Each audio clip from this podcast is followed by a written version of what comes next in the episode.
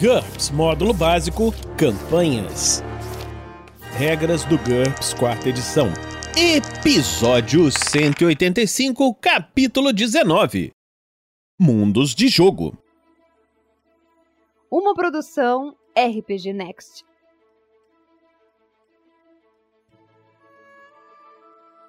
Fala galera, bem-vindos a mais um episódio do Regras do GURPS, quarta edição. Vamos continuar agora, começando o capítulo 19 mundos de jogo. Um mundo de jogo é um ambiente completo para uma campanha. Ele pode ser uma criação original ou pode ser baseado na história, nos acontecimentos atuais ou numa obra de ficção, romance, filme, história em quadrinhos, seriado de TV, etc. São necessárias muitas horas de pesquisa para projetar um mundo de jogo preciso baseado em nossa história. Os mundos baseados na ficção também exigem pesquisa para garantir que todos os detalhes estão de acordo com a fonte e para extrapolar de forma lógica quando a história original não dá informação. Contudo, a criação de um mundo original e sua transformação em local interessante e com credibilidade é um maior dos desafios. Seguem alguns tópicos que devem ser levados em consideração durante a criação de um mundo de jogo. Geografia. Criação de um mapa do mundo, indicando características como oceanos, principais rios e cordilheiras. No caso de um mundo alienígena, o mestre também deve determinar sua gravidade, atmosfera, proporção de água, clima, etc habitantes, criação de um modelo racial para as principais raças sapientes. Veja modelos raciais que nós já falamos anteriormente e estatísticas de jogo para animais e monstros comuns interessantes, que nós já falamos anteriormente também. Civilizações, descrição das principais culturas, especificando costumes, idiomas, leis, religiões, etc. As principais fronteiras políticas devem estar indicadas no mapa de jogo considerações sobre economia que farão a diferença para os PCs, empregos, sistemas de moeda corrente, preços, etc. Tecnologia, considerações sobre a tecnologia nos campos da comunicação, medicina, transporte, armamento, entre outros. Criação de uma lista de preços para que os PCs possam fazer suas compras de equipamento. Habilidades dos personagens. Listagem de quaisquer vantagens, desvantagens ou perícias que sejam estranhamente comuns no mundo, que funcionem de forma diferente ou que simplesmente não existem. Se uma determinada característica funcionar de forma diferente ou se ela for única do mundo em jogo, ela deve ser descrita. Criação de modelo de personagens para profissões comuns. Veja modelo de personagens, que nós já falamos anteriormente. Esse capítulo aborda alguns desses tópicos e fornece sugestões aos mestres para que busquem projetar seu próprio mundo cultura e idiomas. O mestre não precisa especificar todas as culturas e idiomas do jogo, mas deve relacionar as mais importantes. Os aventureiros que estiverem atuando fora de sua cultura e idioma nativo sofrem penalidades. Veja cultura e idiomas que nós já falamos anteriormente para maiores informações. Culturas. As culturas são extremamente amplas em GURPS e geralmente abrangem múltiplas nacionalidades, ou planetas em mundos de jogo futurísticos. Populações e locais que vivem culturas mudam com o tempo. Por exemplo, mexicana e italiana são nacionalidades distintas, mas ambas fazem parte da cultura ocidental, ou pelo menos no mundo moderno. Certamente, em 200 d.C., as culturas Anasazi e romana eram bastante distintas idiomas. Os idiomas podem ser consideravelmente mais restritos, alguns podem até ser exclusivos de uma cidade em particular ou grupos sociais. No entanto, eles raramente são isolados. Se dois idiomas forem semelhantes, quem souber um deles com certo nível de compreensão pode entender o outro com um ou dois níveis a menos que o original e pode melhorar a sua compreensão a partir desse nível. Ao criar um mundo, o mestre deve anotar tais conexões de antemão. Leis e costumes. Cada mundo de jogo possui suas próprias leis e costumes. Além disso, as leis e costumes podem variar de um lugar para o outro, de uma época para outra, dentro do mesmo mundo. Em alguns mundos, os PCs podem pesquisar de antemão essas informações. A perícia jurisprudência ajuda nesse caso. Em outros mundos, eles devem aprendê-las de maneira mais difícil. Novamente, jurisprudência ajuda nesse caso se os personagens fizerem uma investigação. Manha pode ser usada para descobertas informais. Como regra geral, o uso de força ou a ameaça do uso de força são ilegais ou impróprios. Quanto mais forte o governo local, veja nível de controle a seguir, mais verdade é isso. Normalmente, os governos consideram ter o monopólio do direito e do uso da força. A autodefesa às vezes é uma exceção, mas nem sempre. Observe que a demonstração pública de armas não habituais é considerada uma ameaça de uso de força e leva a reações ruins, mesmo se for tecnicamente legal. Se os personagens andarem por uma aldeia medieval com armaduras pesadas, machados e armas já preparadas, os aldeões ficarão muito suspeitos com suas intenções. Em geral, violar uma lei geralmente leva a alguma espécie de julgamento, veja julgamentos, que nós vamos falar em breve, e uma possível punição, veja punição, que nós também vamos falar em breve. Violar os direitos de alguém pode levar a um julgamento civil e a uma multa, ou apenas a uma surra informal. Violar um costume resulta numa penalidade nos testes de reação, possivelmente uma grande penalidade, sempre que o personagem tentar ligar com um habitante local. Os habitantes locais ofendidos podem às vezes nem mesmo dizer ao personagem o que ele está fazendo de errado. Nível de controle. Nível de controle, NC, é uma medida genérica de controle exercido por um governo. Quanto menor o nível de controle, menos restritivo é o governo e mais livres são as pessoas. Os tipos de governo, veja os tipos de governo e sociedade que nós vamos ver em breve, não determina de forma absoluta o nível de controle. É possível ter uma monarquia bastante livre ou uma democracia onde os eleitores se acostumaram a viver com regras muito restritas. O nível de controle deve ser atribuído de acordo com as seguintes diretrizes: NC0, anarquia, não há leis, impostos ou controle. NC1, muito livre, nada é ilegal, com exceção do uso da força ou intimidação contra outros cidadãos. Os impostos são leves ou voluntários. Somente o acesso a itens de classe de legalidade 0, CL0, é controlado. Veja a legalidade, que nós vamos ver em breve. Nível de controle 2, livre. Existem algumas leis, a maioria beneficia o indivíduo. Os impostos são leves, o acesso a itens de CL0 e CL1 é controlado. NC3, moderado. Existem muitas leis, mas a maioria beneficia o indivíduo. Os impostos são moderados e justos. O acesso a itens de CL0 a CL2 é controlado. NC4, controlado. Existem muitas leis, a maioria para a conveniência do Estado. Os meios de comunicação abertos são regulados, transmissões particulares e os jornais podem sofrer censura. Os impostos muitas vezes são pesados e às vezes injustos. O acesso a itens de CL0 a CL3 é controlado. NC5, repressivo. Existem muitas leis e regulamentações que se fazem cumprir de forma rigorosa. Os impostos são pesados e muitas vezes injustos. A regulamentação é intensa sobre os meios de informação, computadores, imprensa e transmissões, etc. Todos os bens são efetivamente controlados. Não é possível comprar nada sem os devidos cupons de alimentação ou burocracia adequada. NC6, controle total. As leis são numerosas e complexas. O indivíduo existe para servir o Estado. Muitas ofensas têm como punição a morte. Os julgamentos, se existirem, são uma fraude. Os impostos são esmagadores, apoderando-se da maior parte da renda do cidadão. A censura é comum e a propriedade privada de qualquer tecnologia de informação é proibida. Todos os bens são controlados e o governo pode até negligenciar algumas necessidades básicas. Se surgirem dúvidas sobre a legalidade ou se o mestre precisar determinar o rigor em que o governo verifica e atormenta recém-chegados, ele deve jogar um D. Se o resultado for menor do que o nível de controle, então o ato é ilegal. Ou as autoridades importunam, retardam até prendem os PCs. Veja poderes legais e cadeia, que nós vamos ver em breve. Se for maior, o ato é legal, ou as autoridades fizeram vista grossa. Se for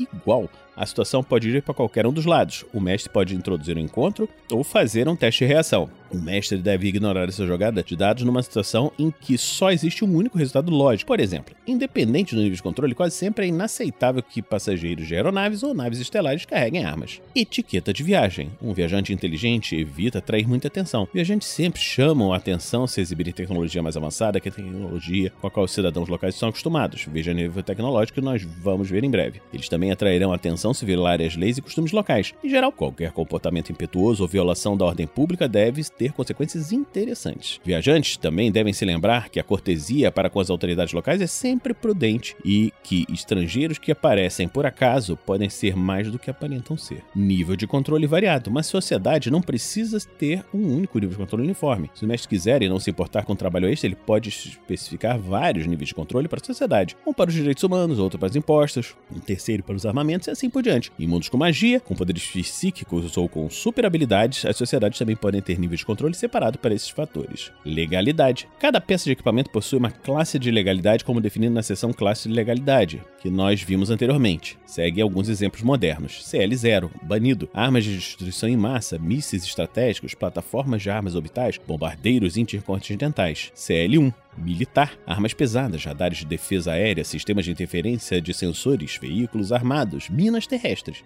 CL2 restrito, armas de assalto leves, silenciadores, tecnologias de vigilância, grampos telefônicos, etc. Carros blindados, ferramentas de ladrões, por exemplo, gazuas, explosivos e drogas perigosas. Licenciado, armas de fogo, armas de caça, radiotransmissores, a maior parte dos veículos não armados, drogas comuns e equipamentos médicos. CL4, público, armas não letais, por exemplo, atordoadores, computadores pessoais, receptores de rádio televisão, câmeras, a maior parte das ferramentas, kits de primeiros socorros. Legalidade das mágicas. Numa sociedade em que a magia é comum, cada mágica pode ter sua própria classe de legalidade. Mágicas que causam dano estariam no mesmo patamar que armas leves de fácil ocultação, CL3, enquanto a maioria teria CL4. Há muitas variações possíveis. Sociedades que valorizam muito a privacidade atribuiriam um CL menor para mágicas de reconhecimento. Algumas sociedades poderiam banir o uso da necromancia, e sociedades puritanas poderiam considerar qualquer tipo de bruxaria como CL1 ou 0. Nível de controle, classe de legalidade. A classe de legalidade interage com o nível de controle da seguinte maneira: CL igual a NC mais um ou mais. Qualquer cidadão pode portar o item. CL igual a NC. Qualquer pessoa, exceto um criminoso condenado ou similar, pode portar o item. O registro pode ser necessário, mas não há taxa de permissão. CL igual a NC menos 1. Uma licença é necessária para possuir ou portar o item. Para obter uma licença, deve-se provar uma necessidade ou funcionalidade legítima para o governo. Geralmente, uma licença custa 1D vezes 10% do preço do item. CL igual a NC menos 2. O item é proibido, exceto para equipes da SWAT, unidades militares ou serviços de inteligência. CL igual a NC menos 3 ou menos. Só é permitido para forças armadas ou polícia secreta. Poderes legais e cadeia. Quando uma pessoa infringe a lei, é dever de algum agente local fazer algo a respeito. Isso pode variar desde um pedido educado para que ele se retrate de seu ato até o encarceramento para que fique à espera de um julgamento ou julgamento e execução no próprio local da infração prisão. Em alguns lugares, a polícia também é juiz, júri e executora, com poderes para tomar decisões instantâneas e agir sobre os casos. Isso tem a ver com os valores morais locais e não com o nível de controle. O único homem da lei numa remota cidade de NC1 ou a polícia secreta de uma distopia de NC6 tem as mesmas chances de executar o infrator da lei mas por crimes bastante diferentes. Em sociedades que respeitam os direitos humanos e em algumas sociedades legalistas que se prendem às leis ou procedimentos, o mestre pode secretamente fazer uma julgada contra o NH de jurisprudência policial do oficial que está efetuando a prisão. Numa falha crítica, oficial cometeu um erro tão grotesco durante a prisão que as autoridades são forçadas a libertar o prisioneiro sem um julgamento. Em caso de fracasso, o oficial cometeu um erro de procedimento que o prisioneiro pode conseguir explorar. Ele ou seu advogado têm direito a um teste de jurisprudência criminal ou jurisprudência policial para detectar o erro. Em caso de sucesso, o erro é identificado e as acusações são abandonadas. Esse teste não pode ser feito contra o valor pré-definido de jurisprudência. Cadeia. A cadeia é o local onde o acusado é mantido enquanto espera o julgamento. Na teoria, não é a mesma coisa que prisão, que é para onde os criminosos já condenados cumprem suas sentenças. Na prática, trata-se praticamente da mesma coisa. As cadeias variam de códigos de honra a calabouços concorrentes. Muitos mundos possuem tipos diferentes de cadeias dependendo do crime, do acusador, do status do prisioneiro e dos subornos oportunos. Fiança. As autoridades podem estar dispostas a livrar um prisioneiro da cadeia sob fiança, um valor de dinheiro que serve como garantia que o prisioneiro voltará para ser julgado. Esse valor depende da gravidade das acusações, da reputação e da ficha penal do prisioneiro e da reação do juiz diante dele. Se fugir, o prisioneiro sofrerá ainda mais acusações. Julgamentos. Um julgamento pode ser totalmente justo e honesto, ou uma cerimônia de aparências com um resultado pré-determinado. Ele também pode ser rigorosamente formal ou barulhento e informal. Julgamento por ordalho. Esse é um julgamento em que o destino supostamente decide pela culpa ou inocência. Exemplo: qualquer um acusado de bruxaria é jogado em um lago. Quem boiar será considerado um bruxo, retirado do lago e queimado vivo. Os que afundarem devem ser inocentes. Em um julgamento por ordalho, o mestre deve determinar os testes de habilidade necessários para sobreviver. Exemplo acima seria difícil sobreviver. Seguem alguns outros exemplos. Andar sobre uma viga em cima de um desfiladeiro. Um teste de X-4 a cada 3 metros. Personagem com equilíbrio perfeito não precisa de teste. Segurar um pedaço quente de ferro, um teste ST-3 e vontade -3, com bônus de mais 3 por hiporalgia. Encontrar a saída de um labirinto, teste de IQ, com bônus de mais 3% de direção.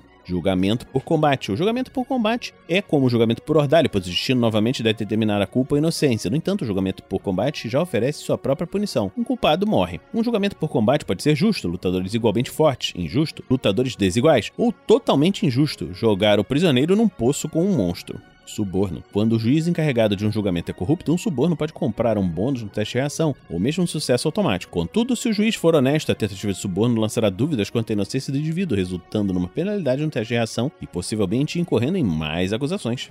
Julgamento por árbitro. Em algumas sociedades, um nobre, ancião, magistrado, etc., decide por culpa ou inocência de maneira imparcial. O mestre determina a reação do juiz perante o acusado com um teste de reação e conclui a decisão do juiz inteiramente com base no resultado. Em alguns julgamentos, um teste de influência contra a especialidade apropriada de jurisprudência feito pelo acusado ou por seu advogado pode substituir o teste de reação.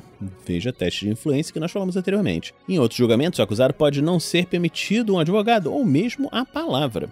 Quando dois grupos pedem um juiz que medeie uma disputa, o mestre deve fazer um teste de reação para os dois lados. O juiz ficará a favor do grupo que tiver a melhor reação. Modificadores: mais um ou mais três para provas ou testemunhos que favoreçam o acusado, ou menos um ou menos três para provas ou testemunhos contra ele. Se o juiz estiver disposto a ouvir, modificadores de reação em função de estigma social, reconhecimento social, reputação e status do acusado, outros modificadores de reação que o mestre achar apropriados ao juiz em questão. Julgamentos adversativos. Ainda em outras sociedades, os julgamentos são uma disputa rápida de jurisprudência criminal entre a promotoria e a defesa, na presença de um juiz e possivelmente de um júri. Se o acusado quiser defender a si próprio, se isso for permitido, ele sofre uma penalidade menos um menos três devido ao envolvimento emocional. O ditado, o advogado que defende a si próprio não tem um tolo por cliente, é muitas vezes verdade. Anote os resultados de uma disputa rápida e depois faça um teste de reação para o juiz e para o júri, conforme apropriado. Modificadores: bônus igual à margem de vitória da defesa, ou uma penalidade igual à margem de vitória da promotoria, dependendo do vencedor. Mais dois ou mais se o jogador interpretou uma defesa convincente, mais um ou mais três se as provas apoiaram a defesa, menos um ou menos três se apoiaram a promotoria, mais um ou mais para um álibi plausível, menos um ou mais para publicidade ruim, menos dois se o réu fugiu sob fiança. Veja fiança que nós falamos anteriormente. Menos três se uma testemunha ocular identificou o réu na cena do crime. Quaisquer outros bônus ou penalidades em função da reputação do réu. A reação é o veredito. Uma reação pior que neutra significa culpado. Uma reação melhor que neutra significa inocente. Reações neutras pendem para o lado que venceu a disputa rápida. Se ela também tiver sido empate, o resultado é a absolvição. Em caso de condenação, a punição fica a critério do mestre, interpretando o juiz. Veja a punição penal a seguir para algumas ideias. Se o PC se comportar de uma maneira que realmente mereça a punição, o mestre não deve se sentir obrigado a livrar da enrascada, mesmo que a punição seja severa. Punição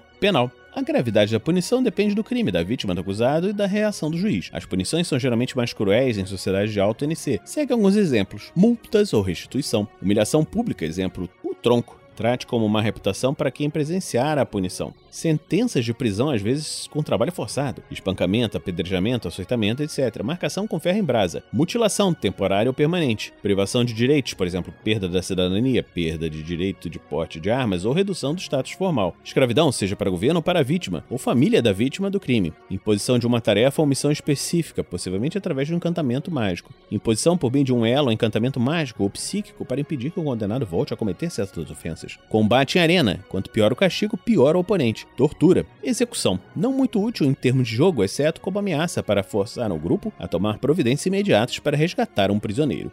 Então, Estamos terminando hoje por aqui mais esse episódio do Regras do GURPS quarta edição. Esperamos que você esteja gostando dessa série. Se você estiver gostando dessa série, considere nos apadrinhar em picpay.me barra rpgnext ou em www.padrim.com.br barra rpgnext. Então, a gente fica por aqui e se encontra na próxima semana aqui no RPG Next. Regras do GURPS, quarta edição. Músicas por Kevin MacLeod e Scott Buckley. Uma produção RPG Next.